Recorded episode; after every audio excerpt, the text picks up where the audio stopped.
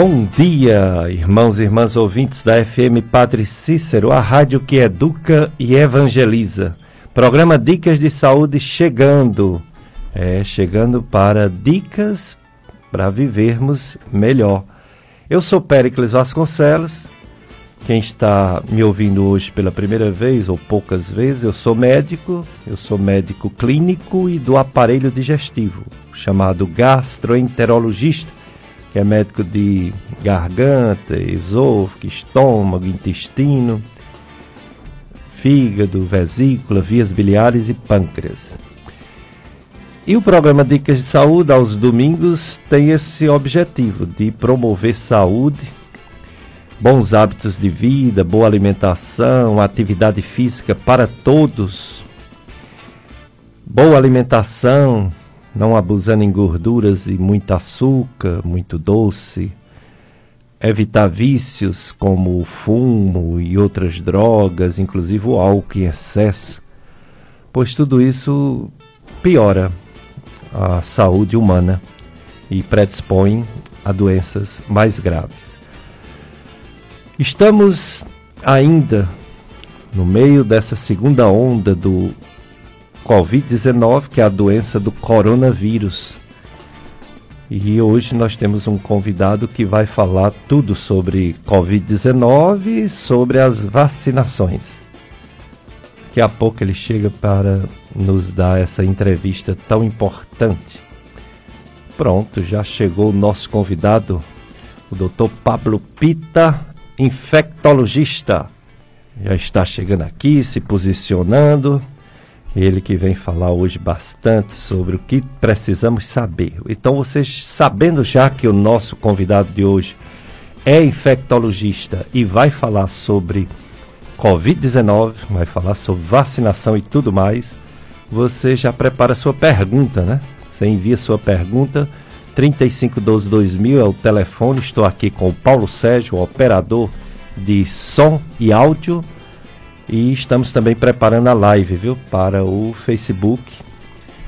É, para você assistir. Você escuta na rádio é, FM Padre Cis 104,5 e nos vê daqui a pouquinho. Estamos colocando daqui a pouco a live no Facebook que tem como endereço FM Padre Cícero 104,5. Então você pode assistir e pode participar fazendo sua pergunta para o nosso convidado. Nosso convidado, vou apresentá-lo agora, ele já está posicionado aqui para nos informar bastante, é o doutor Pablo Pita, médico infectologista, professor das disciplinas de semiologia médica e doenças infecciosas e parasitárias da Estácio FMJ, Faculdade de Medicina de Juazeiro do Norte. E ele também tem um trabalho que ele vai já passar aqui para a gente nos hospitais, né, no hospital regional, não é isso, doutor Pablo?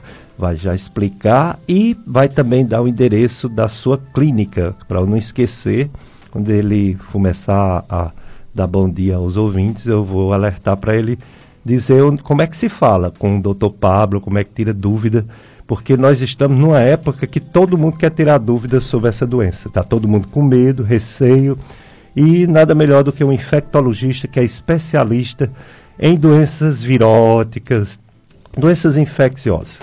Bom dia, doutor Pablo Pita. Muito obrigado por ter aceito mais uma vez nosso convite. Bom dia, doutor Péricles. Bom dia, Paulo Sérgio. É um prazer estar aqui falando com o senhor e com todos os seus ouvintes sobre, sobre as doenças infecciosas, né? Agora sobre o, o Covid-19. É, e vamos tentar tirar as dúvidas dos, dos seus ouvintes, né? Falar um pouco sobre as vacinas e tentar esclarecer aí durante essa manhã sobre esse assunto que é, que é tão pertinente, né? Muito, demais. E vamos ver se o doutor Pablo, além de, de nos falar da dura realidade, nos trará também alguma esperança é o que a gente espera. Esperamos esperança. e vamos ver se acontece um dia uma melhora da situação, não só da nossa região, mas do mundo todo. Ontem, mais três notificações de mortes, é, já totalizando 547 mortes, segundo a Prefeitura, boletim epidemiológico da Prefeitura de Juazeiro do Norte. 547 mortes, é, 28.133 infectados. Ontem foi notificado 254 testes positivos. O, tá, a, a, o boletim diz que tem 70 pessoas internadas, diz também que é, quase 95% das UTIs, então no caso deve ser as duas UTIs, né, do Hospital Regional e do Hospital da Unimed, não sei, ou então não sei se é só da, do Hospital Regional. 70 pessoas internadas. Fazendo uma comparação, por exemplo, com a semana passada, houve um aumento em torno de 39% de casos. Se essa semana a média é 237 casos novos por dia, semana passada era 170. Em relação às mortes, diminuiu um pouquinho essa semana, é, 13 mortes em 7 dias. Semana passada eram 17. Em casos hospitalar, a mesma coisa, 70. Semana passada era uma média de 71.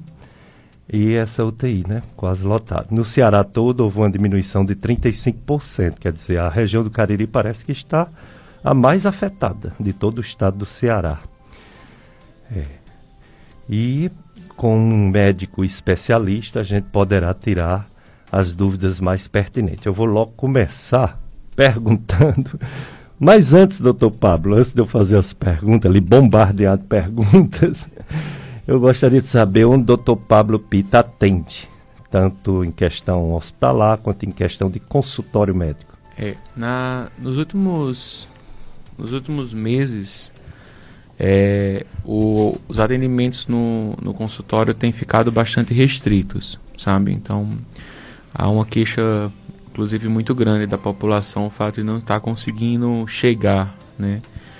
E, e realmente assim, por conta da própria pandemia, por conta do dimensionamento, né, de número de pacientes que a gente pode receber por dia e pelas características dos meus outros pacientes que eu atendo, alguns imunossuprimidos, com outras doenças além da Covid, é, a gente tentou é, organizar, né? E o número de pacientes com Covid realmente a gente não está conseguindo atender a demanda.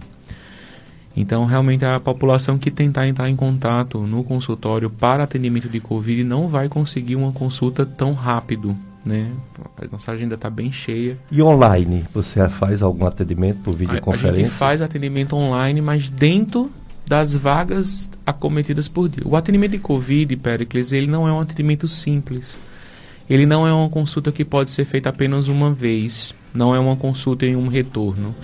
É, eu falo muito com o Maurício e é como o Maurício diz, Maurício é o outro infectologista aqui da região, que é o atendimento de Covid é um casamento, porque você casa com o paciente durante 15 dias. Porque além da, da evolução clínica da doença, a gente também tem que dar um suporte psicoterápico para o paciente, porque é. tem muito medo, tem muita angústia. É verdade. Então a gente tem uma cota, né? existe um volume de pacientes que a gente consegue acompanhar de forma concomitante, né? E normalmente a gente sempre vai, assim, a gente dá alta para um paciente e já tem um paciente que entra, dá alta para um, já tem um paciente que entra. Então a gente sempre está muito cheio. Então realmente para consultório a população não vai conseguir uma consulta muito fácil. Então, infelizmente, isso está tá sendo uma realidade já há um bom tempo, principalmente por conta da demanda hospitalar. Né? A, a gente fez um.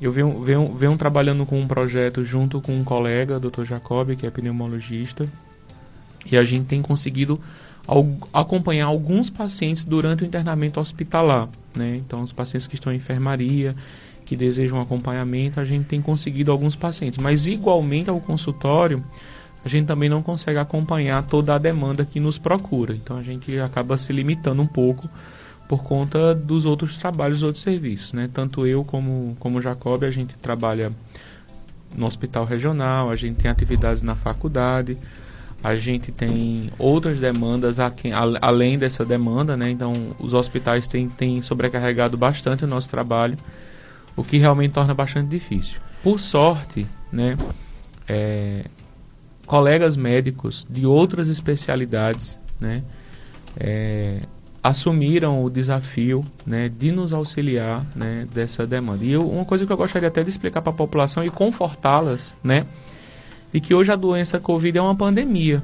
E assim como uma pandemia que acomete todo mundo, todas as classes médicas estão tratando o Covid. Envolvidos, né? Então, assim, então não se angustiem, né, por fato de você não ter o um infectologista lhe tratando, né? Porque a gente realmente tem distribuído, a gente tem feito treinamentos, a gente tem feito aulas, a gente discute, a gente difunde a ideia para que todos os médicos, desde aquele médico generalista, aquele médico que atua na atenção primária, ele consiga atender e acompanhar o Covid, até o médico especialista que não é da área da infec doenças infecciosas, né? Então, hoje existe um, um grupo de colegas que a gente acaba encaminhando, direcionando pacientes que tem ajudado bastante nessa demanda. E quando você diz que juntamente com o pneumologista Dr. Jacó consegue dar um, um, um, suporte, uma ajuda nos atendimentos do paciente hospitalizado, é relacionado ao Hospital Regional do Cariri? Não, não. Ah. O Hospital Regional do Cariri é um hospital eminentemente SUS, né? Tem uma equipe fechada é, a gente consegue eventualmente fazer algumas avaliações pontuais, uhum. mas a gente acompanha basicamente esses pacientes na rede privada mesmo. Entendi, em outros hospitais, não é isso? Isso. É, mas você tem algum atendimento só esses pontuais, né, no regional? E, isso, no regional eu faço parte da, da equipe de plantonistas ah, de sim. uma das, das são são três UTIs Covid, cada uma com duas com 29 leitos e uma com 14 leitos. Então a gente tem lá 70 leitos de UTI exclusivamente para Covid e eu faço parte de uma das equipes. Entendi, né? muito bem. Pois bem, então vamos começar. Enquanto o pessoal não envia as primeiras perguntas, eu vou começar. E eu sei que a angústia da população toda gira em torno disso a esperança das vacinas e ao mesmo tempo o susto de pessoas que tomam a vacina e tem os casos é, não só de pegar a doença, mas até alguns casos notificados de, de morte. Doutor Pablo Pita, as vacinas vão controlar essa doença? É um controle de diminuição de casos e mortes ou essa doença vai acabar um dia com o uso das vacinas? Pericles, na história da humanidade, né, na história recente, os últimos, vamos colocar aí, de 1800 até agora, quando a gente teve aí o surgimento das primeiras vacinas e de uso, são poucas aquelas vacinas que conseguem uma efetividade é, completa, né? Uhum. Para evitar a doença. Poderia citar aqui sarampo, poderia citar hepatite B, poderia citar pólio, né? Que foi um grande avanço. Mas é, trabalhando com doenças infecciosas, eu confesso a você que minha memória não vai muito além dessas três vacinas, que são vacinas que tem a capacidade de impedir o adoecimento completo. Uhum. Outras vacinas que a gente está habilitado e a gente comumente vê, né, elas conseguem, né, impedir alguma porcentagem de adoecimento, né? Vou dar o exemplo da própria influenza, né? Então, anualmente a gente tem um vírus mutante da influenza, né? H1N2, H3N3, H4N5 e assim quantos Hs e quantos Ns forem existentes na, na, na, na, na comunidade científica, a gente vai ter esses números. E a nossa vacina da influenza, a gente repete ela todos os anos, né? E nem por isso a gente cria um, um pandemônio, porque a gente teve uma pandemia da, da influenza em 2009, 2010, e a gente sofreu bastante, teve muitos pacientes graves, muitos pacientes que acabaram indo a óbito por conta da, da, da, da influenza. A diferença da influenza para a Covid é porque a gente tem um medicamento, a gente tem um Tamiflu que trata a doença, né?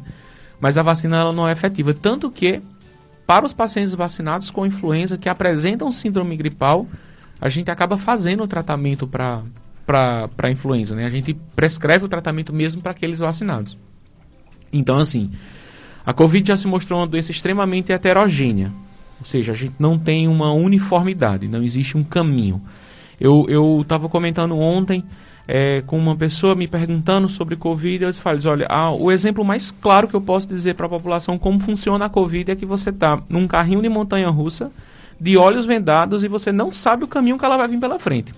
Pode ser o caminho mais leve do mundo, pode ser um passeio no lago, e você é, não sente nada. Ou pode ser a montanha-russa mais, mais, mais mirabolante que possa existir na Disney, aí você vai sofrer altos e baixos. E a gente não sabe. Então ela traz essa incerteza. E por conta dessa incerteza, a população criou muito medo. E é, aí esse medo, ela acaba trazendo uma, uma somatização de, de, de, de, sintomas e de angústias. E aí a gente fica nessa angústia do que é que vai acontecer, por que, que isso acontece. E a vacina da Covid, ela traz exatamente esse alento para a gente. Esse alento de entender de que a vacina, ela diminui as chances dos casos graves. Ou seja, a vacina ela não vai deixar eu ir para UTI ou ter uma manifestação grave. Então, desde, desde, desde, a sua concepção, né, a vacina da Covid ela vem com essa estratégia de impedir os casos graves, porque é o, o ponto mais frágil, né? Então, talvez a gente precise ter uma recorrência de vacinas, né? Talvez a gente precise de tempos em tempos renovar e atualizar esse calendário vacinal. Entendi. Bom, então realmente a gente não sabe o futuro, né? O futuro é que vai nos mostrar as respostas. Mas há uma esperança, pelo menos, é, que com um determinado tempo e um determinado número de pessoas vacinadas haja um controle dessa doença e há uma previsão ou nem isso, não há uma previsão. Como já foi, porque a mídia parece que sabe mais do que os médicos. Meu Deus do céu. A mídia de repente diz que é tantos por cento que vacinado acaba a doença. A mídia diz que a vacina não ia morrer mais ninguém. A mídia diz, meu Deus, parece. E, e o pior é que eles ainda dizem que é baseado em informações médicas. É, eu confesso a você, Pérez, que assim, eu, eu, eu gasto tanto meu tempo cuidando de pacientes com Covid hoje, né, praticamente ininterruptamente, né? Então, de manhã, de tarde e de noite, é sem hora, sem local, porque assim, os pacientes que não são do meu ciclo pessoal não, não têm acesso a mim. É. Mas, por exemplo, essa semana mesmo, sete familiares, sete conhecidos meus da, do meu seio próximo adoeceram e eu, eu sou a única referência que eles têm. E a gente tem que fazer o cuidado, não tem, não tem outra opção. É. E, e, mas o, o que, é que eu posso dizer para você assim com, com segurança, né? Trabalhando hum. na linha de frente de Covid desde maio do ano passado, faz mais de um ano que eu estou semanalmente trabalhando, né, dando plantão em UTI. A gente pode perceber claramente de que o número de idosos ele diminuiu. Então a gente vê idosos entrando no hospital, a gente vê idosos com Covid, mas a gente tem visto, né, um cenário de que realmente esse número ele ele apresentou alguma, alguma diminuição. Né? Existem outras patologias que levam os idosos a, a adoecerem. A Covid ela sempre vai entrar como uma dúvida até a gente ter o seu diagnóstico, mas certamente aqueles que entram estão entrando de forma mais leve e né, há uma diminuição. Em Fortaleza, recentemente, a gente conversando com alguns colegas, né, já, já percebe aquele movimento de, de mudança de, de estrutura. As unidades que eram unidades Covid passam a receber pacientes não Covid porque a demanda começa a diminuir. Né? Então a gente começa a perceber isso. E em vários outros locais do mundo a gente percebe que a vacinação por faixa etária, as faixas etárias vacinadas, elas começam a diminuir a necessidade. Às vezes o nosso espectro ele está muito direcionado. Por exemplo, se eu for falar para você a, a quantidade dos casos de Covid e dos casos graves é, é um absurdo de alto. Por quê? Porque eu só vejo esses casos. Não chega para mim um caso leve, não chega para mim um caso que está só com coriza, não chega para mim um cara que foi na unidade sentinela, positivou e está em casa isolado. Por quê? Porque é um caso leve e a grande maioria dos pacientes com Covid são assim. Então, para mim, o meu espectro de percepção ele é muito direcionado para os casos graves, que são aqueles que estão internados, aqueles que vão para o tubo, aqueles que vão para UTI, porque é onde gera uma demanda maior dessas famílias. Mas o universo de Covid ele é muito superior a esses pacientes que não estão chegando no hospital. Entendo. É o Dr. Pablo Pita. Ele é médico infectologista, é professor da Estácia FMJ, não só das disciplinas relacionadas à infectologia, como as doenças infecciosas e parasitárias, como também é professor de, da disciplina de semiologia médica, iniciação ao exame clínico. Dr. Pablo Pita, é em relação ao medo que a gente tem da terceira onda, porque nós estamos no meio da segunda onda e só se fala. Aí lá vai eu falar de novo da mídia. A mídia que eu falo é televisão, rádio, jornais. Onde a gente está, tem uma informação. Mesmo quem não assiste televisão, liga o rádio para ouvir uma música, aí pá, interrompe a música para dar uma informação. Ou seja, a gente é bombardeado por informações. E se fala muito de uma terceira onda que já começou, que está para começar. Vai, depois que a gente melhorar dessa situação que a gente está, vai ter com certeza a segunda onda ou a vacina poderá evitar essa segunda onda? Vou, o, o senhor entende bom de números? Vou lhe perguntar aqui. Quantos pacientes de Juazeiro já teve com Covid confirmado? Confirmado, está aqui. Aproximadamente. É 28.133. 28 mil. O número vai facilitar. Qual é a população de Juazeiro? 280 mil. 80 mil por aí. 10% só? É. Então 90% da população de Juazeiro não Ah. pegou Covid. Não pegou. Ou pegou sem saber, ou foi vacinado. Nu- Numericamente, mas, mas vamos perceber que vacina não chegou para todo mundo. Exato. Não- a população de Juazeiro, Ceará, pa- Ceará tá com 11, tre- 13% é, vacinado. 3%. O Brasil todo menos de. de Juazeiro de 12. deve estar perto, mais ou menos, de, dos seus 12, 15% vacinado, com muito bom grado, vamos dizer assim. Exato. Então, assim, são 90% das pessoas que não têm Covid. Então, uma terceira onda é perfeitamente possível acontecer. Seria muito infantil da nossa parte pensar que 90% das pessoas que não tiveram Covid e estão expostas ao Covid não pegarem. Então, assim, se não tomar as medidas preventivas, né? Uso de máscara, álcool gel, distanciamento, reconhecer-se doente de Covid, isolar-se, vamos ter uma terceira onda com certeza. Isso não é, não tem sombra de dúvida, mas isso eu não falo, Péricles, com um caráter de assustar não, mas de conscientizar. Porque a gente vê a população fragilizando nos, nos cuidados preventivos da Covid. Então isso é um, é um, é um problema, né? Então quando a população, mais de 10% somente pegou a doença do Covid aqui no Juazeiro e, e já está sendo esse, esse pandemônio todo que a gente vê aqui na região, né? A gente não tem vaga de UTI para todo mundo. Não tem. Se 10% da população de Juazeiro necessitar de leito de UTI, o que não, não, graças a Deus não é essa quantitativo, a gente não vai ter, não vai conseguir colocar para todo mundo. Então assim, então 90% da população não teve Covid ainda. A gente pode ter uma terceira onda se a gente não tomar medidas. A vacinação ela vem tentando frear, mas a nossa taxa de vacinação ele ainda é muito lenta. Então eu preciso realmente aguardar, preciso realmente esperar isso ser avançado. Exato. Muito bem. Vamos ao nosso primeiro bloco. Já estão chegando as. ah, nosso primeiro bloco de apoio cultural, já estão chegando as perguntas para o, o nosso convidado infectologista, Dr. Pablo Pita. Assunto, pessoal: Covid-19. Dicas de saúde FM Padre Cissa, assunto do momento. Faz dois anos que eu digo que esse é o assunto do momento. Covid-19, a Não, pandemia a- do coronavírus. Ainda vai fazer dois anos, doutor Pericles, só em dezembro.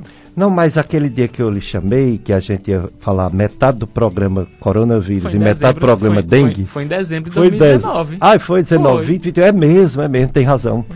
Que aí a gente falou mais de dengue. do- Porque a gente não sabia que ia ser essa pandemia tão cruel, né? Ainda tava, ainda não era pandemia. Não, era o era medo, não. né? Ainda não era tinha só, sido Era decretado. localizado só em Wuhan. ainda, né? Exato, meu Deus do céu. Até o, o Drauzio Varela disse que era uma gripezinha. O presidente foi mangar dele e falou besteira também. Foi uma confusão danada. Todo mundo errou. Ninguém imaginou no mundo que fosse ter essa proporção, né? É, e acho que pegou todo mundo de surpresa, né? Assim, o, o senhor, como tem um pouco mais de tempo formado do que eu, Hum. vivenciou a pandemia mais claramente da influenza, né, na época Isso. de 2009. Exato. Né, pegou algumas um pouquinho anteriores, eu acho que... A da influenza morreu pessoas próximas e, e, aqui no Juazeiro. Na, na, na, época de formação, o senhor se formou em que ano? 1986. Então o senhor pegou a pandemia formado já do HIV também, né? O boom quando iniciou, né? Com certeza. O HIV, inclusive, foi um dos motivos de eu não ter investido no aparelho endoscópio que eu tinha terminado de fazer o, o treinamento, né? porque me disseram aqui que ninguém fazia, enquanto não esclarecesse que o HIV não passava era, por aparelho. Havia muitos, muitas dúvidas, né? E aí eu vivenciou a terceira, pandemia, né? Essa efetivamente, como médico, é a minha primeira pandemia, né? Então assim, e, e a maior de todas. E logo a Covid, eu não queria não, doutor. A maior de confesso todas. a você é, não... sem dúvida. Então vamos para as perguntas. Mas antes das perguntas, dizer para vocês que estão ouvindo esse programa, que querem que outras pessoas também escutem ou assistam, vai ficar, viu, no, na live do Facebook, vai ficar é, gravado por algum tempo nós temos também o radialista Tony Santos, que ele, ele que faz o, todas as tardes de domingo o programa Som do Brasil.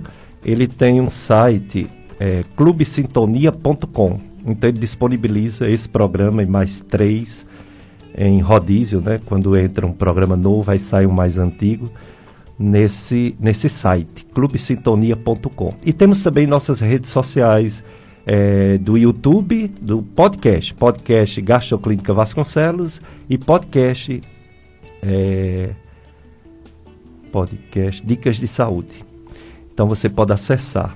Mas eu acho que o, a ferramenta mais rápida, se não houver nenhum problema, é a da, do Facebook, viu? Fica gravado sim. Então, perguntas para o nosso convidado, Dr. Pablo Pita, médico infectologista, e professor da Estácia FMJ. Um ouvinte do bairro João Cabral, doutor Pablo, pergunta se existe algum tratamento para que a, para que o, a doença Covid não agrave. Ela pergunta se levar um paciente ao médico logo, logo que ele sentir os primeiros sintomas. Essa consulta pode ajudar a evitar o agravamento? Aí ela explica, a mãe dela está com 72 anos, está internada no hospital regional, ela está muito angustiada com a mãe internada, ela deu entrada ontem com a saturação 70%, ela inclusive quer saber se já é caso de entubar com essa saturação, e ela quer saber se tivesse ido ao médico antes, teria evitado esse agravamento. Bom, é como, como eu falei para você no começo do programa, né? A Covid ela é uma doença heterogênea, ou seja, a gente não consegue é, entender ou saber como ela se comporta em cada indivíduo. Uma coisa é essa pessoa que, que mandou a mensagem, ela pode ficar assim muito tranquila. O, o cenário, o caminho da Covid, ele é um caminho que vai seguir individual para cada pessoa. E é muito interessante isso, Pérez, porque assim a gente vê uma variedade tão grande de pessoas pessoas idosas com casos leves, pessoas idosas com casos graves, pessoas jovens com casos leves, pessoas jovens com casos graves. E, e é, uma, é, um, é uma variação tão grande e não tem tanto sentido com comorbidade leve, sem comorbidade grave. E aí, assim, o, o grande detalhe que o, a Covid ensinou para a gente é que o paciente ele precisa ser vigiado, precisa ser monitorado. Então, ele precisa ser acompanhado. Então, uma consulta não vai impedir que ele agrave, mas pode reconhecer um momento ideal ou o momento exato da necessidade dele precisar ir para o hospital. Uma saturação de 70% não é indicação formal de intubação quando chega. Ótimo. Quando chega no hospital, ela vai colocar oxigênio. Se ela tiver uma resposta ótima com o oxigênio, ela fica somente com o oxigênio. Oxigênio pelo nariz. Pelo né? nariz, aquele, aquele, aquele Catéter. o catetezinho nasal, simples. Se não responder, coloca a máscarazinha. A máscarazinha. As medidas que a gente tem de pressão que a gente faz, por exemplo, o catéter de alto fluxo ou a VNI, que são manobras e exercícios e, e, e, e procedimentos que a fisioterapia executa, né, muito bem por sinal, e obtendo resposta, a gente não, não, não chega, né? Mas a partir do momento que a gente vai pontuando essas intervenções com oxigênio e o paciente não vai respondendo, aí sim realmente a intubação ela está indicada para a gente proceder e aí fazer todas as medidas e todas as manobras que são requerentes após esse cenário.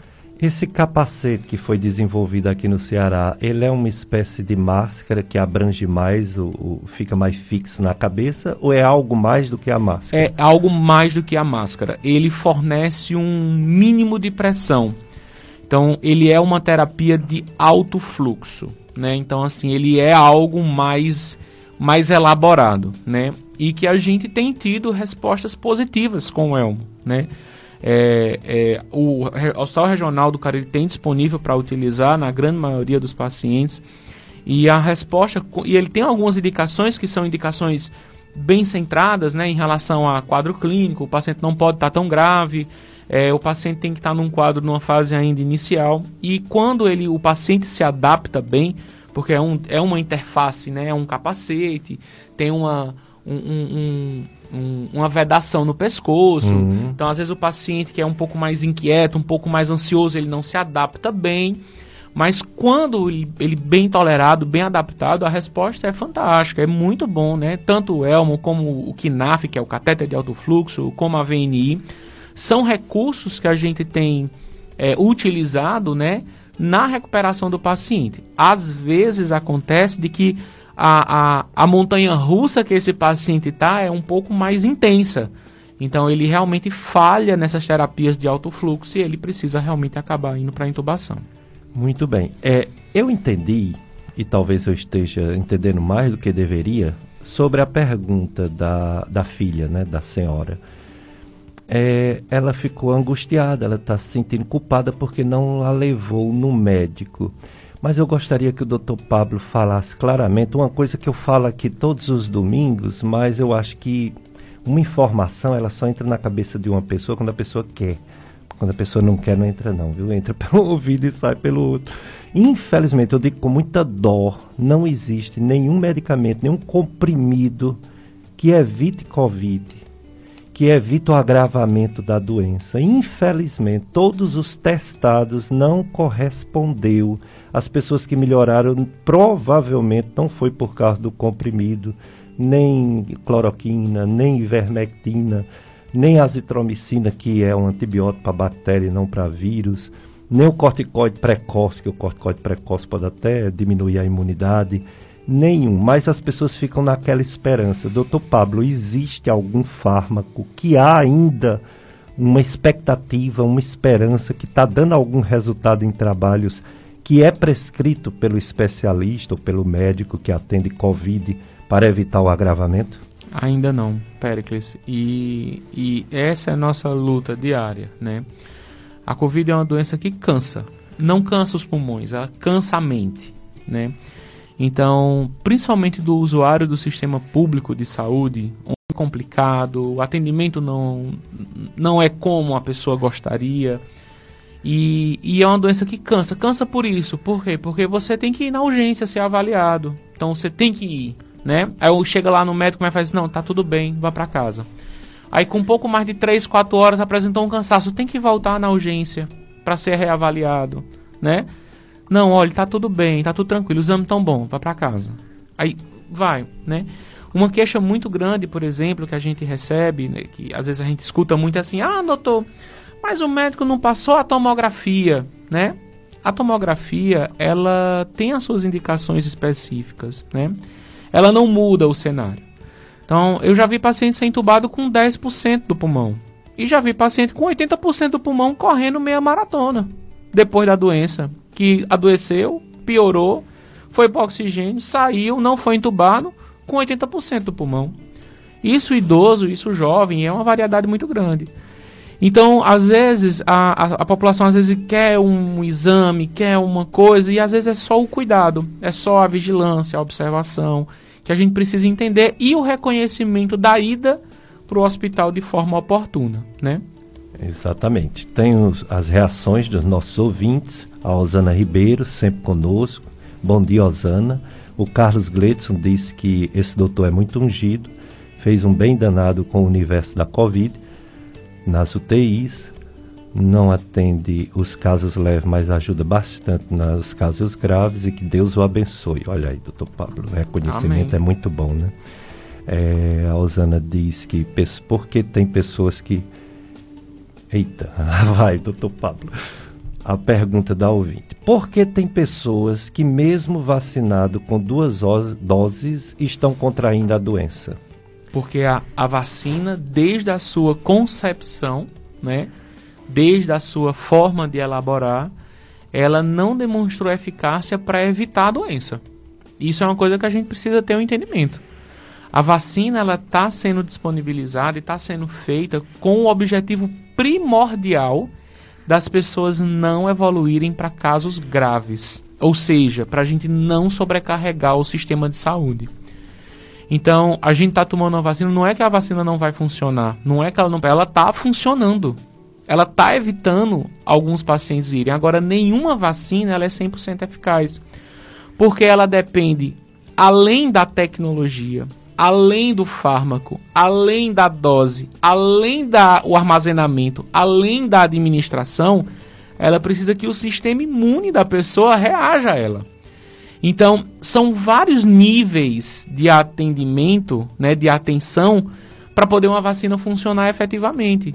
Então, ela tem que ter a tecnologia, ela tem que ter o estudo, ela tem que ter a comprovação, ela tem que ter a, a o, a, a, o armazenamento, ela tem que ter a produção, ela tem que ter todo o sistema, mas eu tenho que ter o sistema imune. Então, assim, vão acontecer casos, como acontece, que a gente vê, inclusive, recentemente, né, do nosso colega que acabou falecendo na última sexta-feira é, com duas doses de vacina, evoluiu de uma forma desfavorável, grave, foi a óbito. Né? São casos raros que a gente, na, no ambiente regional, vê poucos casos acontecendo de que estão vacinados, que evoluíram com formas graves, mas esses escapes eles vão acontecer. Mas a gente tem que observar o todo, né? Quando a população inteira conseguir essa, essa, esse bloqueio e essa diminuição desses casos, a gente certamente vai ter um impacto muito positivo. É, fica difícil o pessoal entender que no caso de uma epidemia, e nesse caso é mundial, pandemia, quem está doente ou quem pode ficar doente é todo mundo. Todo mundo, não é só uma pessoa. Remédio é para uma pessoa.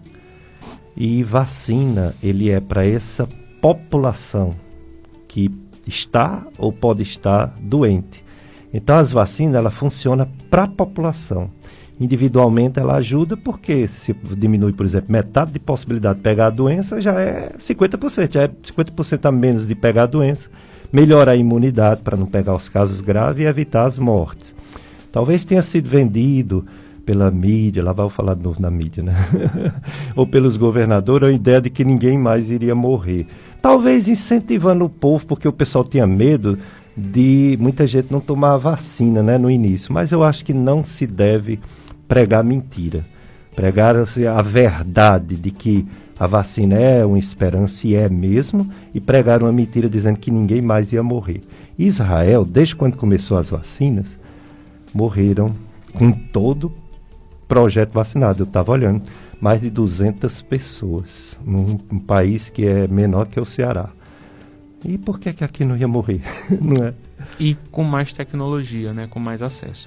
Se você, é, é, em relação à questão da vacina, né, nos últimos, nos últimos 20, 20, 25 a 30 anos, e aí o pessoal da pediatria é maestro em falar sobre vacinação, porque é uma área né, que a, a, eles dominam muito mais né, Isso, né, nessa, nessa região.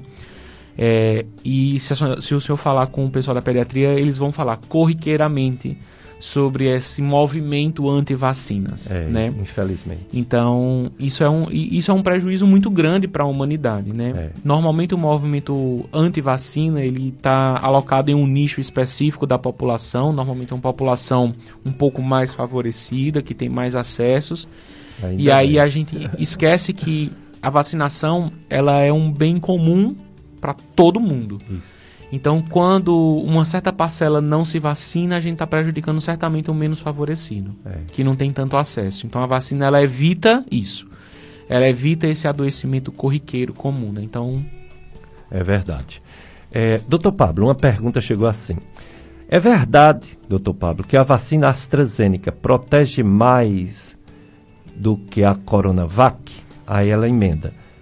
E por que se não protege mais? Porque o espaço é menor a, é, é, da Coronavac, menos de 30 dias, e da coronavírus, três meses para tomar a segunda dose. Ela parabeniza o programa por promover informações sobre saúde, orientação, excelente programa, obrigado. E aí, doutor Pablo, a é. vacina é um pouco diferente, o tempo de, do reforço também? É, o, a taxa de efetividade das vacinas como um todo, e eu estava lendo isso antes de vir para o programa, para tentar me atualizar um pouco, é tudo tão dinâmico, elas têm mais ou menos a mesma taxa de efetividade para os casos graves. Então todas elas estão no mesmo patamar, por isso que a gente está tendo essa variabilidade tão grande de vacinas disponíveis né, e uhum. entrando né, no mercado. A efetividade para o adoecimento, ela realmente varia. Então a gente tem aí a maioria das vacinas americanas, a Moderna, a Pfizer ali com acima de 90% de efetividade para o adoecimento, né? E a Oxford, a AstraZeneca, ali em torno de 85, 82% de efetividade contra 50%, né, 52% da Coronavac. É, então, assim, para o adoecimento, a AstraZeneca ela se mostrou realmente com um cenário mais, mais, mais, mais exitoso, né, para você não pegar a, a Covid-19.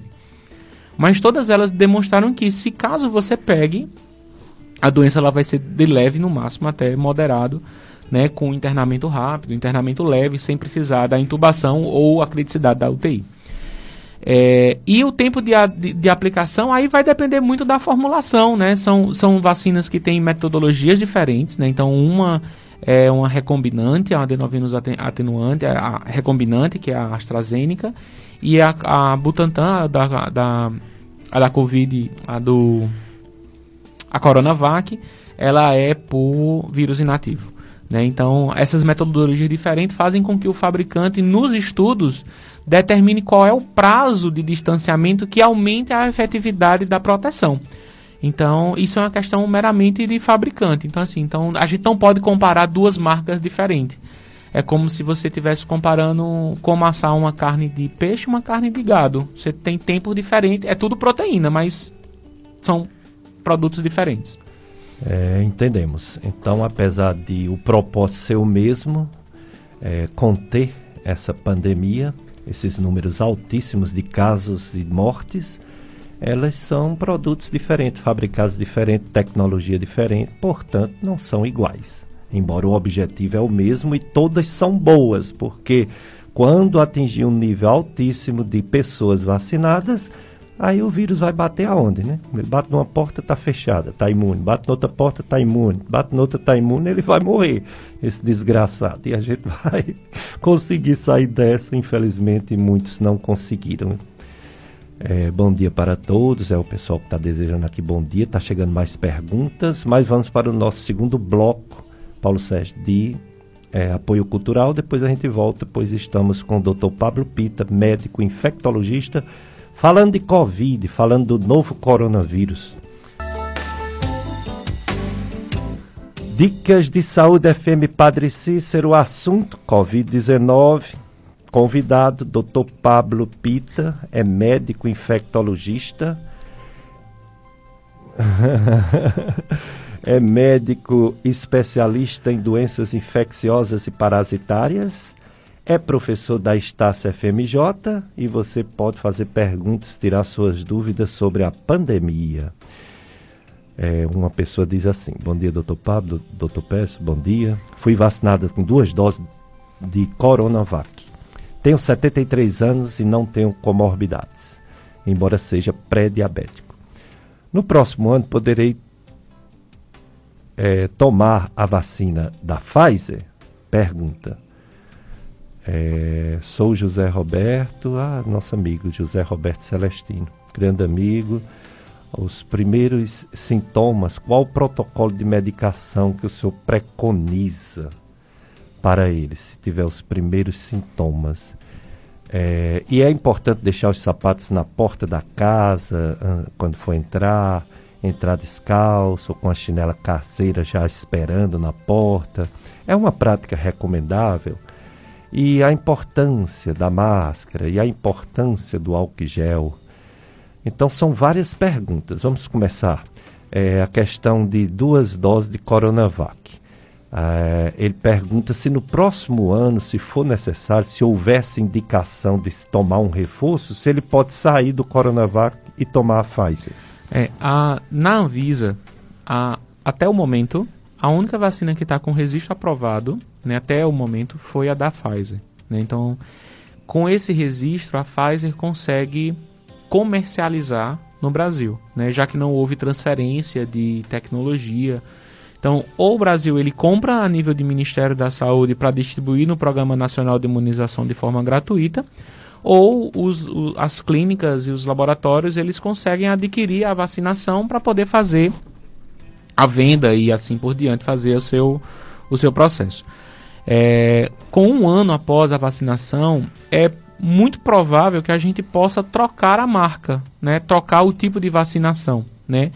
Muito provavelmente, e assim é a nossa esperança, de que daqui a um ano as vacinas se provem no tempo, né? como realmente eficazes, efetivas, com baixas tolerâncias é, de efeitos colaterais e, e traga essa efetividade, e muito provavelmente a gente vai conseguir é, tomar aquela vacina que a gente julgar eventualmente mais efetiva e mais, mais, mais tecnológica e que a gente, enfim. Então, provavelmente sim, talvez isso seja uma realidade.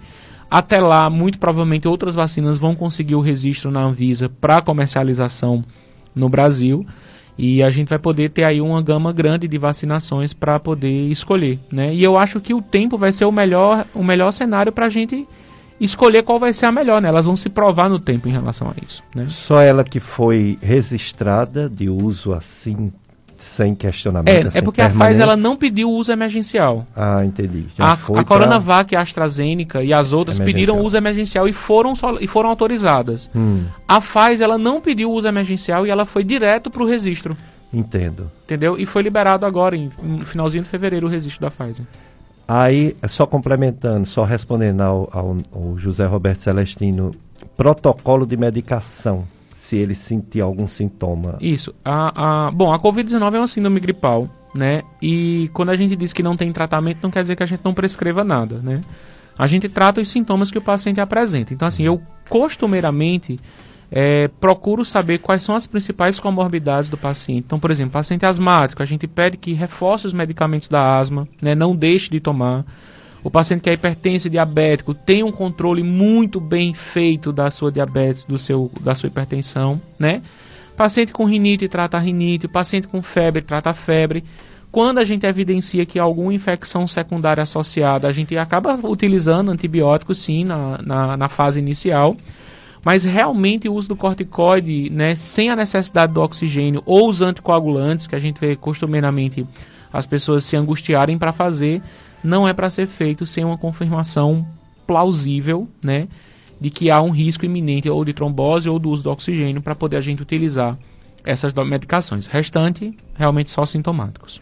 E essas medidas tão importantes, a sua importância, né? A máscara, o uso do álcool em gel, a higiene, o cuidado com o vestimento que você passou o dia na rua trabalhando, sapato.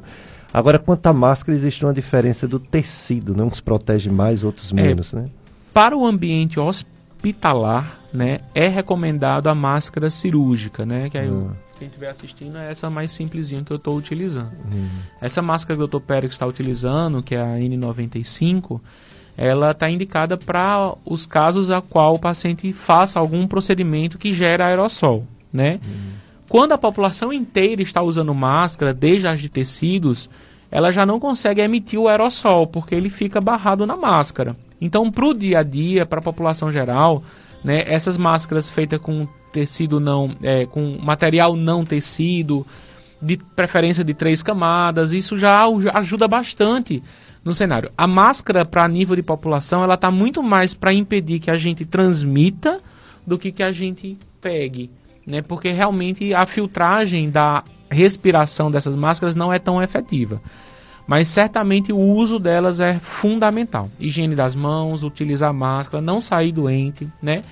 É, se tiver com. É, eu, eu, e eu vou fazer uma ressalva aqui, Pericles, me, me perdoe a, a, a, fala. Mas às vezes assim, eu recebo ligações, às vezes, de, um, de uma família, às vezes, bem angustiada, diz, Pablo, e agora o que é que eu vou fazer? Eu preciso fazer, eu preciso comprar comida em casa, mas tá todo mundo com Covid em casa, né?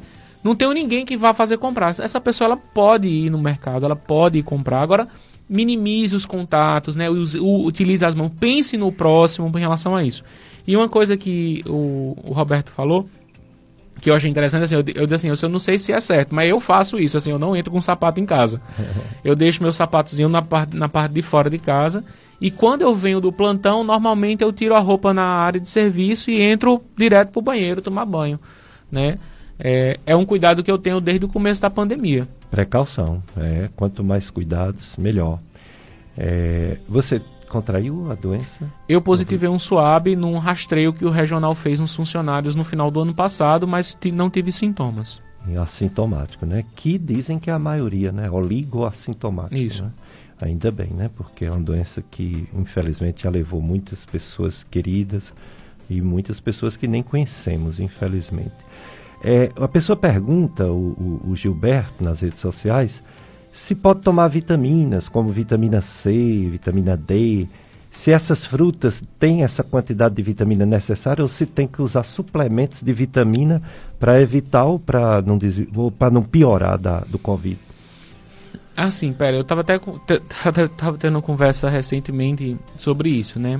A imunidade da gente ela é estabelecida pela genética, né? Então, uh, eu, eu, sempre brinco com meus pacientes que me procuram muito em relação a essa questão da imunidade, sobre assim, ah, porque fulano tem imunidade baixa e tá adoecendo. Aí eu gosto de brincar assim, olha, se você sobreviveu após os seus 5 anos de idade, você não tem imunidade baixa, porque a imunidade baixa é algo que é determinado geneticamente. Obviamente que uma pessoa com, com uma alimentação ruim, que tem outras comorbidades, que não tome cuidado com a alimentação, você vai ter realmente uma, um, uma depressão. Aí você vai piorar o seu sistema imune e aí você não vai ter tanta efetividade. Usar polivitamínicos, usar uma alimentação saudável vai ter um impacto na imunidade, com certeza mas isso a longo prazo. Entendi. Então, por exemplo, a pessoa adoece de Covid e quer tomar os polivitamínicos na esperança de que essa polivitamina vai melhorar a imunidade dele, não vai melhorar. Agora, se ele quer, a partir do Covid, mudar o hábito dele e melhorar todo o cenário, pode fazer, não tem problema nenhum. Mas não vai conseguir o impacto que ele quer, que é impedir a piora clínica. Que foi a pergunta, aquela primeira pergunta que a, a senhora fez, né? alguma coisa que eu poderia ter feito inicialmente, talvez há dois, três, quatro, cinco anos atrás. Ir no médico, endocrinologista, avaliar como é que está, um nutricionista para regularizar a alimentação, melhorar a quantidade de, de fibra, de vitaminas da refeição. Talvez hoje ela colhesse os benefícios dessa alimentação e desses usos desses polivitamínicos. É verdade. É, pessoal participando, a Marlene Almeida, bom dia.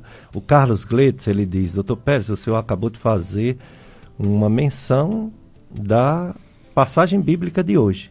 Se um reino de, se divide contra si mesmo, ele, poderá, ele não poderá manter-se. Se uma família se divide contra si mesma, e se, é, não poderá sobreviver, mas será destruída. Exatamente, é Marcos capítulo 3, versículo 24 a 26, o evangelho de hoje, não é isso, Carlos Gleitz? É, a gente deveria se unir em todas as esferas, né? Os médicos, os profissionais de saúde, a imprensa, os governantes, os políticos, mas é muito difícil, né? O ser humano é muito vaidoso, o ser humano tem muito é, a ganhar com partidos, né? Partidos gera dinheiro e o dinheiro às vezes faz com que o ser humano se transforme ao poder e o dinheiro, né? Complicado. Mas vamos em Jesus nos unir, né? Vamos em Cristo Jesus nos unir. Olá, amigo e amiga, queremos agradecer a sua oração e doação financeira para a nossa FM Padre Cis. Permaneçamos juntos e fiéis nesta missão. Quando você faz a sua doação para a FM Padre Cis, o reino de Deus é anunciado 24 horas por dia. Que Deus abençoe você e sua família. Para mais informações, envie em horário comercial uma mensagem de texto ou de voz pelo telefone 3512 58 24 3512 58 24 Clube do, de Amigos da FM Padre Cícero Juntos somos mais amigos. Dr. Pablo Pita nos respondendo é, sobre Covid-19, principalmente os aspectos relacionados com as vacinas, que é a nossa esperança. Foi recentemente publicado uma experiência de uma cidade pequena de São Paulo, Serrana, É, é São Paulo, não é isso? São Paulo. Interior de São Paulo. Uma cidade pequena em que, interessante, os números, eu tive acesso aos números, prestei bem atenção. Eles falaram de uma diminuição de mortalidade, casos graves mortalidade de 95%. Eles falaram de uma diminuição de 20 mortes antes da vacina, comparado com 6 mortes após a vacina. Isso dá uma diferença de pouco mais de 25%. Aí, quando comparou com a cidade vizinha, que só tinha 9% de vacinados, houve uma, uma proporção, houve 26 mortes, 20, 28 mortes, e a cidade serrana 6%. Quer dizer, eles o, o, o, Fantástico ficou falando muito dos 95%, que é o que mais interessa, a diminuição de mortes e de é, de morte, de casos graves. Mas uma pitadinha de decepção, a gente espera mais, a gente espera mais. Aí eu não falo como médico, eu falo como uma pessoa humana que quer que pare de morrer gente, quer que essa doença acabe. Aí diminuir 25% comparado com a cidade que 9% só vacinou. Não, é, 9% vacinou e eles quase 100%. Só não vacinou quem não quis. Praticamente 100% vacinou. Aí diminuir 25%. Quer dizer, ainda morrer 6. E a gente não sabe o que, é que vai dar agora. Se esse 6 vai ser 5, 4, 3, 2, 1, 0, como foi Israel. Mas Reino Unido, que estava morrendo menos, começou a aumentar um pouquinho. Estados Unidos está morrendo bem menos. Estados Unidos, incrivelmente, como diminuiu a mortalidade. Mas Reino Unido, que chegou a, a morrer tipo é, cinco pessoas, teve um dia que não morreu ninguém, já aumentou a média para 10 mortes dia. É muito pouco para um, vários países, né? É Inglaterra, é País de Gales, é Escócia, é Irlanda. Mas já está aumentando de novo. Em vez de, do pico, chegou a ser menos 3% do pico maior que teve lá, de morte, agora já está em 7% do pico, querendo subir. Aí a gente fica com receio, medo mesmo. E também as particularidades de cada região, né? Numa deu tão certo como Israel. E noutras. O que é que você me diz dessa a gente, regionalidade? A gente tem que, a gente tem que ir além, além da, da, da vacina em si, sabe, Pericles? É, a população ela é um elemento fundamental no combate da Covid. Então a gente não pode depositar nossas energias e as nossas Só fé e a na fé em um produto. É. Então, às vezes a gente fica brincando e fica dizendo: "Ah, eu não vejo a hora de tirar máscara, eu não vejo a hora de aglomerar, eu não vejo a hora de abraçar meus entes queridos, eu não vejo". Talvez a gente precise se acostumar com essa realidade. Uhum. Então, a gente precisa entender que o mundo não é mais o mesmo. O mundo foi separado antes de 2020 e depois de 2020. A gente tem uma nova era acontecendo agora. É um novo momento. Então, se a gente não colocar a nossa humanidade né, nesse cenário, a gente vai acabar recaindo, porque toda vez que a gente tiver um ciclo de vacinação, a gente vai aglomerar, vai adoecer e vamos voltar ao que era antes. Então, assim, a ideia é que a gente consiga realmente, nesse, nesse sentido, de perceber que a nossa humanidade mudou, a humanidade está diferente e as nossas ações sociais elas vão mudar a partir de agora. Então assim, eu já coloquei na minha cabeça, para mim a máscara vai ser um bom companheiro. Então, eu já não me incomodo mais. Até para os métodos, até para admitir que a gente já usava mesmo. né, assim, então assim, eu já coloquei na minha cabeça, assim, eu tô já... cansado, tô cansado, quero que acabe, quero que acabe. Todo dia eu recebo pergunta na, no meu no, no, no, Instagram que manda para mim, manda, manda no WhatsApp, quando é que isso vai acabar? Eu, Deus permita que logo, mas não vai ser cedo. Então a gente precisa colocar isso na nossa cabeça, né? A gente tem que agir como sociedade, né? Como um todo. Tenho que pensar no meu próximo. Enquanto tiver um próximo meu que não consegue comprar uma máscara, eu não posso tirar a minha. Porque é eu preciso proteger aquela pessoa que está mais vulnerável.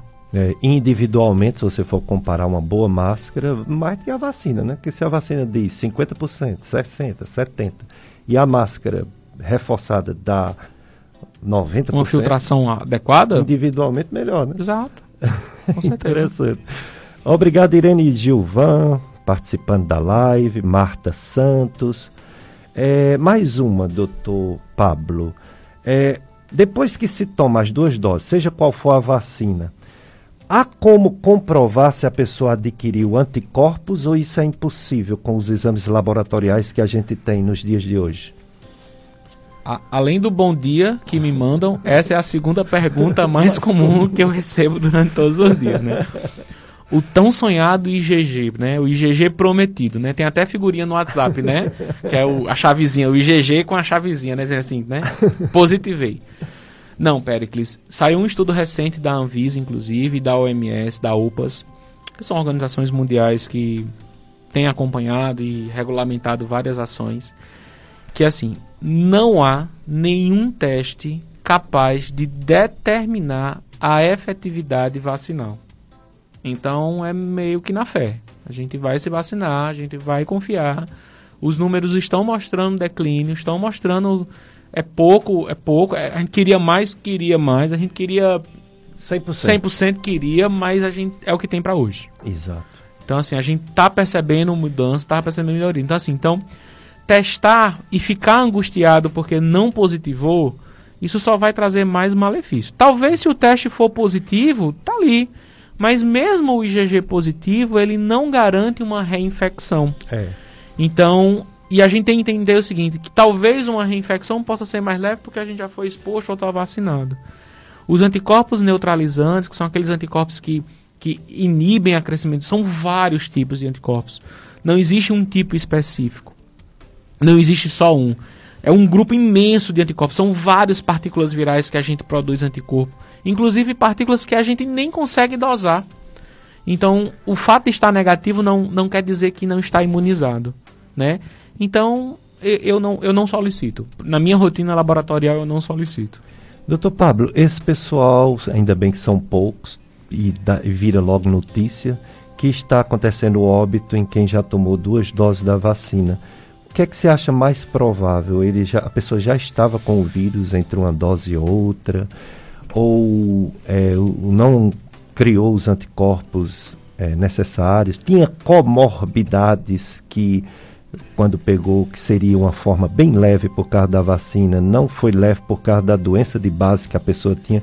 Qual a causa de uma pessoa morrer, mesmo tendo oh. tomado vacinas que evitam as formas graves? Oh, até o momento, no, no meu cenário de acompanhamento, né, excetuando-se o colega que faleceu na última sexta-feira, que tinha duas doses de vacina completadas em março ou abril, é, eu não peguei casos. Sim, não vi. Os casos que eu vi eram sempre casos com vacinações muito recentes, hum. uma semana, duas semanas. A Pfizer, durante na bula dela, que é a vacina que é mais efetiva, assim, né, que a, os estudos têm mostrado, ela recomenda de uma forma muito categórica de que a imunização só inicia-se a ter efetividade após pelo menos duas semanas após a segunda dose. Então, existe essa janela, né? E aí a gente tem que lembrar uma coisa que eu falei. Eu tenho que ter uma vacina boa, com um produto bom, com armazenamento bom, com qualidade boa, com aplicação boa, e eu tenho que ter um sistema imune que funcione. Um receptor bom. Um receptor bom. Então, assim, então mesmo com a melhor vacina do mundo, eu posso não produzir anticorpos, né? O senhor lida com hepatites virais todo dia, assim como eu. Quantos pacientes não positivam anti-HBS com a vacinação da hepatite B? Exatamente. A gente precisa que ele faça um reforço. Reforço, repita e refaça, é... e reinicia do zero, e dobra Exato. a dose, e aumenta a quantidade de meses. Mas então... bem feliz porque a doença está diminuindo. A B e a C, que não tem vacina, continua aí. E, e a gente curando com a, o tratamento com os remédios. Né? C evoluiu nos remédios, a B na vacina. Exatamente, com certeza. Mas é como eu estou dizendo, a vacina ela tem esse gap, né? ele tem esse, esse escape. Então a gente vai encontrar isso, isso, isso é esperado. O que a gente não quer é que. E se a gente parar para ver, Pericles, a quantidade de profissionais de saúde, excetuando, obviamente, lamentavelmente, é, o doutor André Ramário, que faleceu na última sexta-feira, é, a gente não está vendo essa quantidade de profissionais de saúde com casos graves. Exato. Que, que foram vacinados e os idosos, né? Porque se você vê agora, tá mais pessoas de menos idade nos hospitais, né? Muitos. No ano passado era praticamente só idosos, né? Exato. Era demais. E talvez seja por isso que esteja morrendo menos, mesmo com os casos bem mais do que no ano passado. Muito mais casos que no ano passado. Mas se a gente olha as estatísticas de morte, sai direto, o doutor Cabeto bota direto no Ceará, caindo as mortes. E a gente tem a impressão que está pior. Está pior em casa, né? Porque eu acho talvez pessoas mais jovens, né? Pegando. Isso. E o nosso espectro de avaliação, vendo o hospital regional, que é o hospital que, que recebe 44 municípios da região do Cariri, a gente tem um filtro de pacientes graves, né? Porque só vai para o regional quem está para UTI. Exato. Então, assim, então às vezes a gente recebe outra coisa, esses municípios da região do Cariri, os 44 municípios que fazem essa macro-região, é, são muito pouco estruturados, né? Então não tem um elmo, não tem VNI, não tem intubação. Então os pacientes chegam aqui bastante ruins, bastante graves, né? É verdade. Recentemente, a Anvisa aprovou em uso emergencial e com muita restrição justificando apenas a, a liberação da Sputnik da Covaxin devido à gravidade da pandemia no Brasil. Quer dizer, emergencial. Mas não garante qualidade, nem eficácia, nem segurança. O que pode acontecer? Parece que, inclusive, tem uma restrição: gestante não pode, né? idoso não pode é só devido mesmo à complicação epidemiológica que foi liberado, mas melhor seria tomar as que foram realmente é, analisadas. O que né? eu li antes de vir para cá, eu já sabia que o senhor ia perguntar sobre essas vacinas, era o seguinte: a, a Anvisa liberou é, para a realização de estudos. Então, por exemplo, o estado do Ceará ele vem solicitando a Sputnik há um bom tempo, né? em reuniões com o consulado, com o Ministério da Saúde russo. E o que eu vi no site da Anvisa, que foi a única informação que eu consegui pegar, eu não consegui mais detalhes, e aí realmente eu vou ficar devendo essa informação para os seus ouvintes, era de que a Sputnik ela viria em um, um processo para pesquisar eficácia, ou seja, é como se o Estado ele está importando para que ele faça um projeto de estudo de eficácia, para que esse estudo ele corrobore para que a Anvisa possa fazer a aprovação do uso emergencial em larga escala. Então, assim, é um uso restrito. É como se fosse o seguinte: o estado, alguns estados brasileiros solicitaram a vacina para que possa ser feito um estudo dentro do estado para a comprovação de eficácia para isso. Eu posso estar enganado porque foi a interpretação que eu vi no site da Anvisa. E aí eu confesso que, devido à quantidade de informações, Pericles, eu, eu tenho selecionado muito o que eu tenho lido e estudado. Então, assim, se não está aprovado, eu não estou lendo. É. Porque eu não, não, não, não posso perder meu, meu tempo lendo em algo que eu não sei se vai se consolidar. Então, eu estou lendo somente o que está sendo estabelecido nos manuais, nos protocolos já formados para poder eu conseguir repassar meus pacientes e assim poder alinhar minha conduta. Mas é exatamente isso. Ontem o representante da Anvisa até falou no Jornal Nacional e ele disse exatamente isso que você está dizendo. Não é para liberação à população. É um grupo restrito, não pode ter grávidas, menores de 18 anos, acima de 60 anos, mulheres férteis que pensam em engravidar no próximo ano doenças graves, enfim, é um grupo bem pequeno e que terá que ser estudado e ver os resultados. Ele disse que antes de 30 dias ninguém vai receber essa vacina. Talvez seja como geral. uma fase 2. É isso. Né? Uma fase 2. Porque ele apresentou o estudo em fase 1 um e fase 2, apresentou o estudo fase 3, a documentação, mas está lá até em, em, em caixa vermelha na, no site da Anvisa, mostrando que foi apresentado, os estudos foram avaliados mas é como se o, o, o, Brasil fosse fazer um estudo de fase 2 para poder progredir para a fase 3, né? Exato, exatamente. Vamos para mais um bloco de apoio cultural, Paulo Sérgio. Depois a gente volta com o Dr. Pablo Pita falando de Covid-19. Dicas de saúde, FM Padre Cis, chegando as perguntas, muitas. A Sônia Maria, ela diz que está com saudade de estar aqui no Cariri. Confia em Deus, no próximo ano estará aqui, pois ela é rumeira, 20 anos, é de Carpina, Pernambuco. Amiga do Padre Mariano. Feliz domingo para você também, Sônia Maria. Carlos Gledson dizendo que está assistindo, muitas informações importantes. É, elogiando minha pessoa. Muito obrigado, Carlos Gledson, meu amigo. Muito obrigado. Então vamos lá, doutor Pablo Pita, médico infectologista, falando sobre Covid-19, aspecto principal, as vacinas e os cuidados né, que devemos ter. A Socorro Santos do bairro São José, doutor Pablo, é, ela, bairros, aliás, bairro José Geraldo da Cruz. Ela pergunta se o uso da, da máscara N95, máscara cirúrgica, por cima não sei se é por cima de outra é máscara. É a N95 com a máscara cirúrgica por cima. Ah, entendi. Ela também pergunta quanto tempo pode ficar com essa máscara N95. É, não, não está correto, socorro. A N95 ela é uma máscara única, você deve usar ela sozinha, nem com máscara por baixo, nem com máscara por cima. A N95 ela para obter o seu, a sua efetividade, ela precisa vedar o rosto inteiro. E quando você usa uma máscara por cima, você pode comprometer essa vedação, né? é, e pode dobrar ela, e dobrando ela você pode comprometer a fibra né, de filtragem. Então a ideia é que use somente a N95. Depende muito do seu uso, né? O que a Anvisa recomenda é que para ambientes não Covid você possa reutilizar a máscara por até 30 dias, utilizando um turno diário, ou para ambientes com Covid, é, 15 dias. Ah, muito bem. É uma pessoa diz assim que a avó que deu alta né, no hospital, 75 anos, com a saturação. Acho aliás, que aquela paciente. Aquela, aquela paciente, né? Primeira, né? Saturação 70, 75. Ela estava forçando o pulmão, pressão baixa e batimentos acelerados. que mais aqui?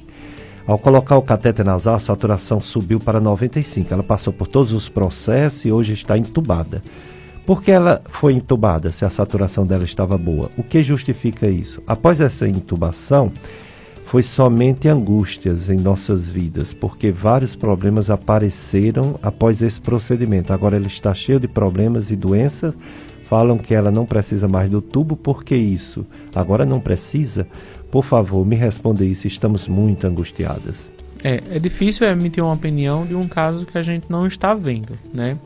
Muitos pacientes acabam sendo entubados por conta de uma falha na resposta clínica. Então, às vezes a gente fornece oxigênio, então vou dar um exemplo, Péricles. Às vezes o paciente está lá, está saturando 80%, 75%, como essa, essa senhora, e aí a gente faz o oxigênio no catéter nasal. Uhum. Só que uhum. quando a gente fornece oxigênio, a saturação sobe, ela vai lá para 95, 96, mas o paciente ainda continua apresentando esforço, né?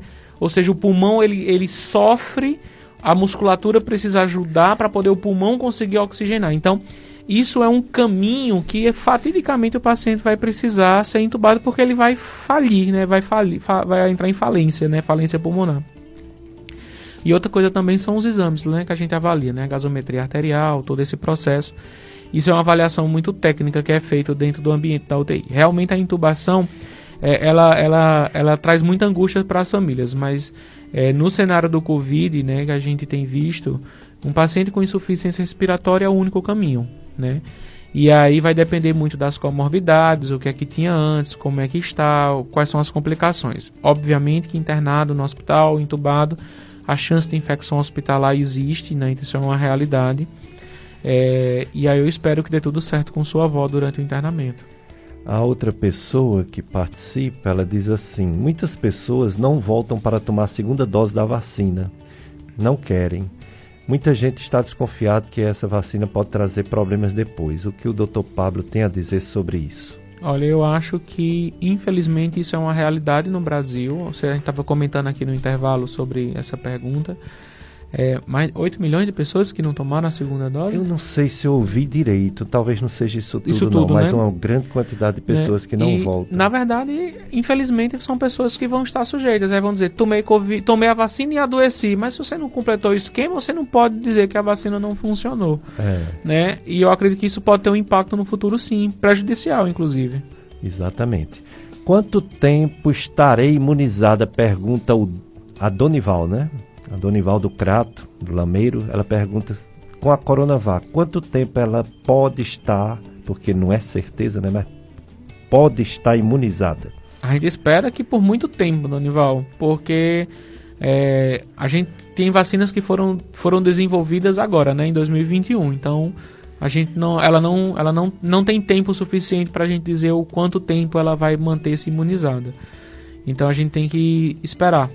Mas a gente acredita que possa ser por um tempo bem prolongado, né? Inclusive saiu alguns estudos recentes, né? Exato. Falando da possibilidade dessa imunidade aí ser até permanente, né? Por vacina e pela própria doença. Isso. Lembrando que a imunidade permanente ela pode agir em vários níveis, né? Imunidade permanente para casos graves ou imunidade permanente para você não adquirir a doença. Isso só o tempo vai dizer. É tudo novo ainda, né? Um ano e meio, mas ainda é tudo novo. A outra pessoa, a Marli Ferreira, ela pergunta o que a gente também conversou no intervalo. Opa, agora subiu aqui. Deixa eu ver se eu pego a pergunta dela. Ela tomou as duas doses de Coronavac. Gostaria de saber se existe algum exame que possa fazer para saber se adquiriu os anticorpos IgG e se o Dr. Pablo recomenda algum exame. Não, não recomendo nenhum exame para testar a eficácia da vacina. É, o, o, IgG ele, ele não vai conseguir dar a resposta que a gente quer e nem garantir a sua segurança de, por exemplo, tirar a máscara. Não agora. É, outra pessoa diz assim, além do bom dia, bom dia para você também. Quando o resultado está assim, o que devemos fazer? É, uma tomografia, 11 dias, de uma pessoa que está com a tosse seca, as duas pe películas da tomografia, mas não diz os, o quanto por cento comprometida. Não, não, a, a porcentagem de comprometimento. Não é para mandar imagens, não. É saber o laudo, né? A conclusão. Eu acho que eu tentei entender.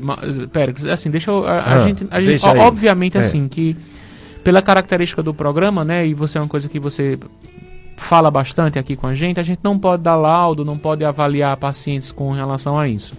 Pronto, aqui está a conclusão compromete 20%. Ó, a, 20%. É importante a população saber o seguinte: a, a Covid-19 é uma doença que in, impreterivelmente ela comete os pulmões. E sendo assim, essa alteração pulmonar ela pode ficar por meses. Eu acompanho um paciente que pegou Covid em julho do ano passado, que ele tem 80% do pulmão acometido e ele ainda continua com menos 80%, né? Vai fazer quase um ano pós-pandemia e ele ainda tem pulmões acometidos na, da COVID, da, pela Covid-19. Então, então assim, então a gente não, não, não se preocupa né, com essas imagens, tá? É, o que ele precisa é manter o acompanhamento com, com o seu clínico, né? Para poder ele se monitorar, ver como é que ele está. Para poder é, acompanhar. Mas se já passou o cenário da doença, da Covid, e ele está bem, a, a, imagem tomográfica ela não é utilizada para para controle. Pronto, voltou aqui. Então, o doutor Pablo já respondeu. Deixa eu tentar localizar aqui. É melhor dar uma paradinha aí, viu, Paulo Sérgio? Que não dá. Deixa eu ver aqui. É, pronto, então vamos lá.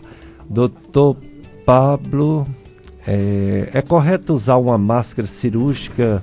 Ah, não, isso aqui já foi perguntado, né? É, a, o ideal é que você utilize apenas se você tem a cirúrgica para utilizar, utilize ela, que ela é melhor do que a de tecido, tá? É, mas usar as duas, tecido e de, e de cirúrgica, uma por cima da outra, você não, não, não vai ter o resultado que você quer. Exato. Nosso amigo João Borges, João, João e Rosa. Falei sobre você hoje, João, conversando aqui sobre é, política, vereadores, tudo aqui com Paulo Sérgio. Eu citei seu nome, João Borges, Joãozinho.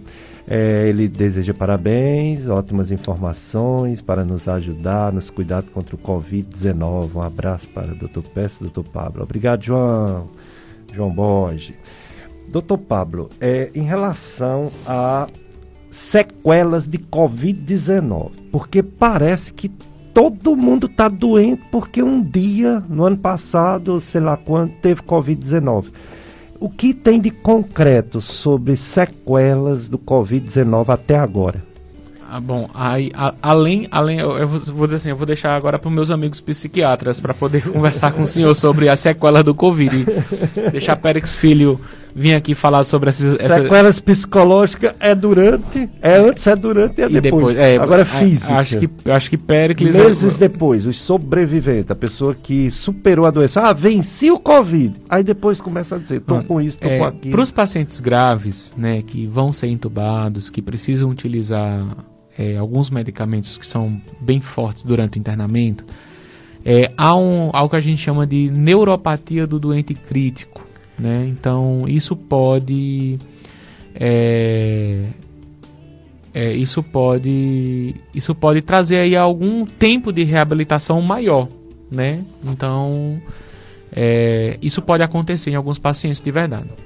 E aí você precisar de um tempo para reabilitar. Então a gente sempre recomenda um acompanhamento fisioterápico para reabilitação motora. É uma doença que degrada muito, você perde muita coisa por conta do tempo de adoecimento, né? O psicológico altera a alimentação, você não come bem, então tudo isso realmente tem uma influência. É um, é um, é um, é um conjunto de, de, de conceitos. Mas realmente as sequelas a longo prazo, elas é, é, são poucas. Eu diria que não são tão grandes não, assim. No, no meu cenário, a gente tem visto os pacientes voltando à sua normalidade. É, alguns ficam um pouco mais com alguns problemas. A gente teve um paciente que, por sinal, ele é do Crato também, um paciente muito querido, por sinal, que é, eventualmente ele mora próximo da onde eu trabalho no Crato e eu me encontrei com ele na rua andando. Né? Esse paciente foi tracostomizado, ele foi pronado mais de oito vezes no, durante o internamento, ficou mais de 60 dias internado. E ele estava bonzinho, ele falou assim: Olha, Pablo, eu tenho alguns problemas hoje, é, uma dificuldade um pouco para mexer o pé, que ficou como uma sequela, que a, é, é, a gente tem algumas, algumas síndromes pós-internados que são comuns, é, mas ele disse que voltou à vida normal dele. Legal, graças a Deus. É, uma pessoa diz assim: Desde quando começou essa pandemia, eu tomo cloroquina e ivermectina. Até agora não peguei Covid. Por que dizem que esses medicamentos não servem? Eles causam algum problema? Bom, eu vou perguntar ao Dr. Pablo que esses medicamentos, um é usado para malária, eu nunca usei para malária, é usado agora para Covid, eu nunca usei para Covid. Eu usava quando aqui na região não tinha reumatologista, eu passava para lúpus e para artrite reumatoide, cloroquina. E realmente não dava problema não. E ivermectina eu uso para estrongiloide. Eu nem gosto de usar para os outros vermes porque ele, é ele dá uns efeitos colaterais, sabe? Às vezes, às vezes. Mas também não é tão forte não. O problema é porque parece que não funciona. Doutor Pablo, com a palavra. É, na verdade o, o o uso a longo prazo dessas medicações, né? você tem, você tem, por exemplo, você tem pessoas que usam cloroquina há muito tempo, né? Os pacientes com lúpus, né, chikungunya, eles fazem uso do requinol, né, da hidroxicloroquina e é. cloroquina como um controle, né, da, da atividade inflamatória. Quando bem indicado, né, com indicação técnica, ele é uma medicação que passa por uma supervisão médica e você pode utilizar a longo prazo. Para evitar a COVID, essas medicações não se comprovaram ainda, né?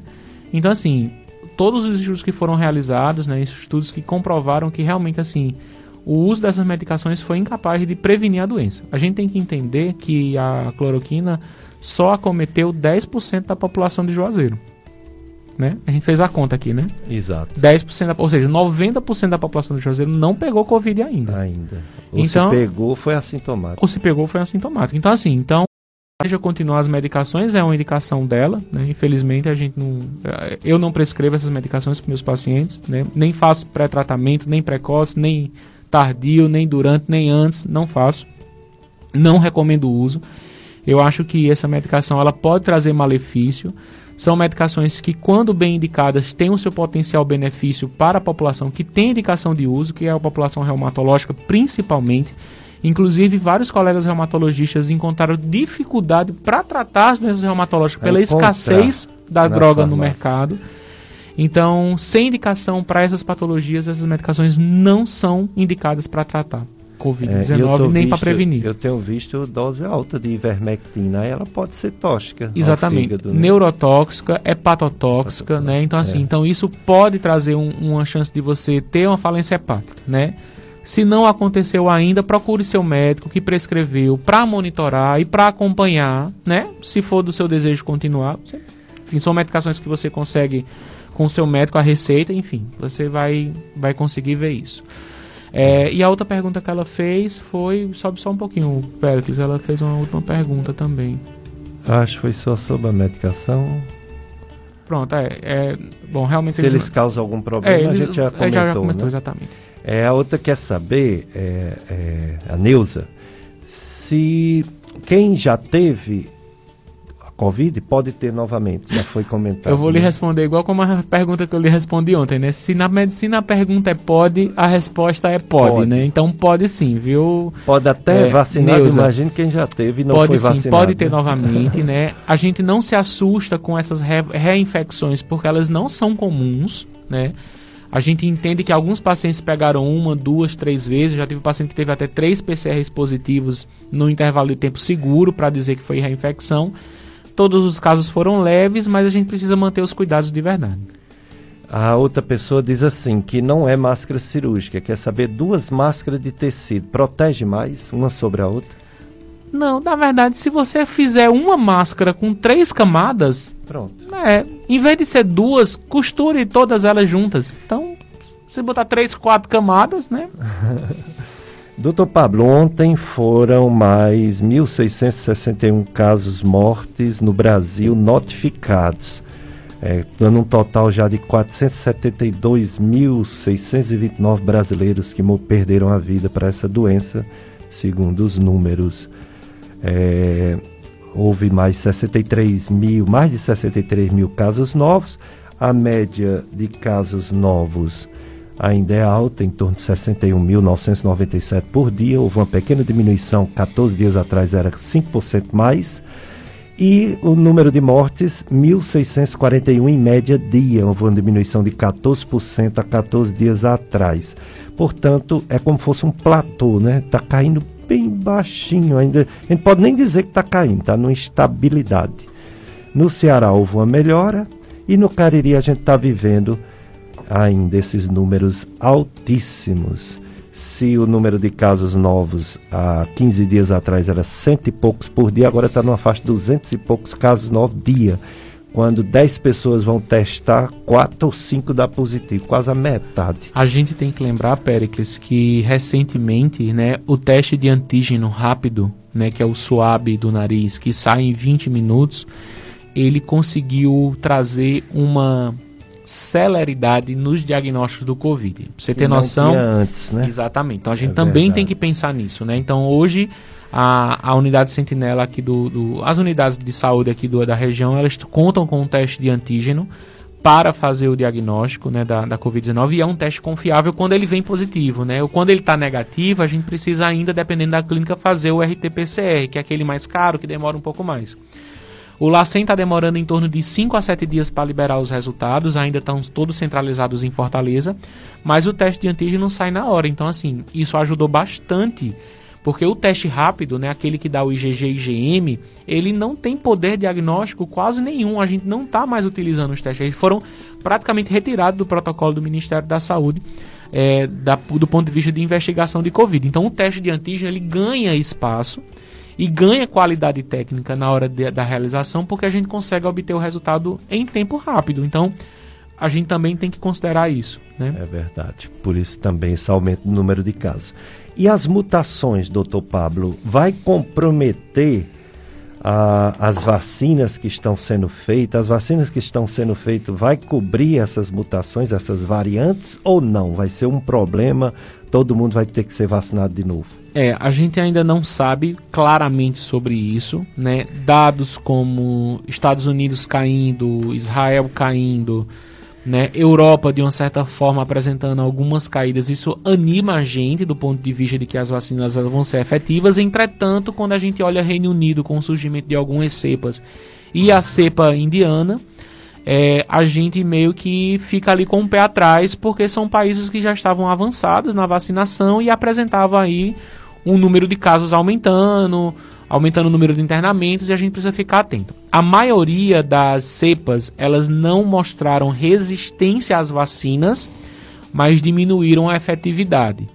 Então, por exemplo, vacinas que tinham efetividade de 90% caía para 65%, para 70%, que é o que a gente tem hoje com a Coronavac. É. Né?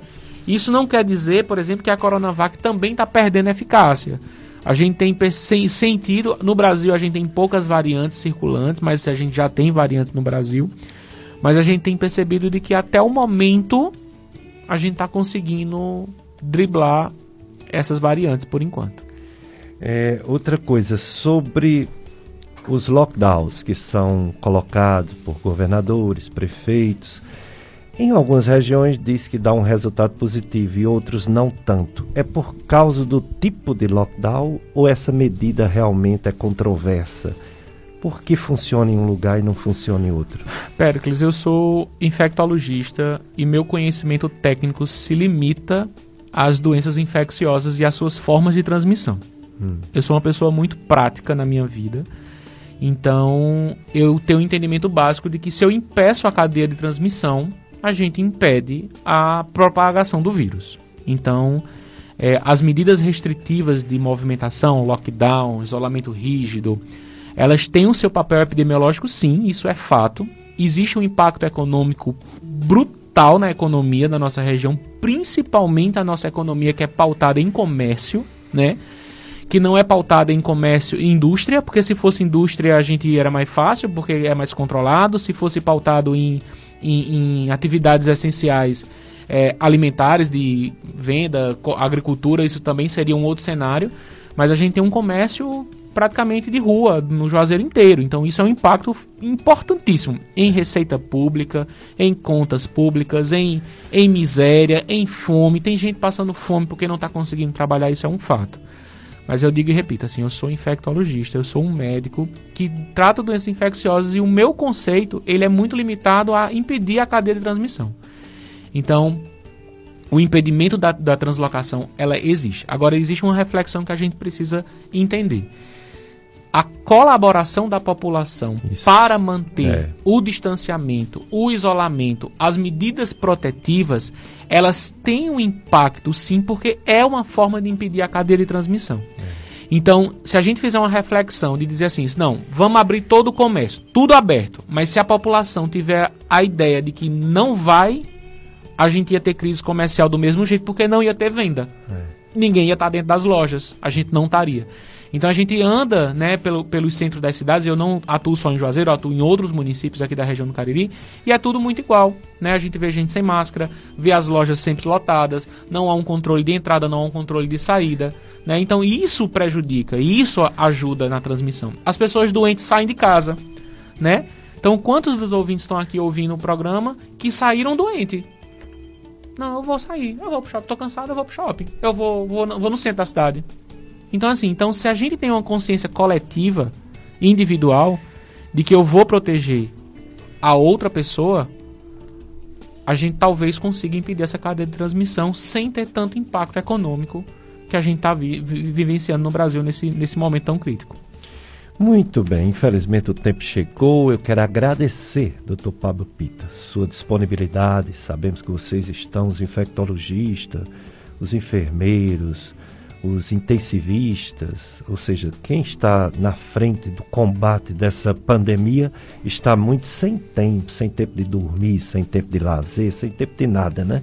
Quero agradecer você ter vindo e suas considerações finais a esse público, essa população que está nos ouvindo nesse momento, seja em rede social, seja na rádio, sobre o presente e o futuro próximo dessa doença Covid-19.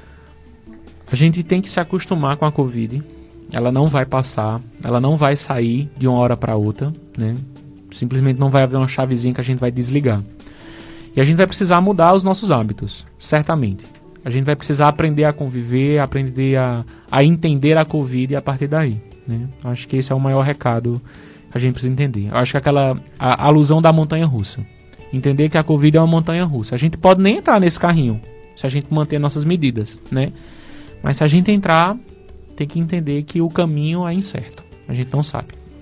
Mais uma vez, obrigado, doutor Pablo Pita. Muito agradecido. Obrigado, Paulo Sérgio. E você, ouvinte. Daqui a pouquinho vai começar a transmissão da missa, não só na sua rádio FM Padre Cício, mas também nas redes sociais. Você acompanha, né?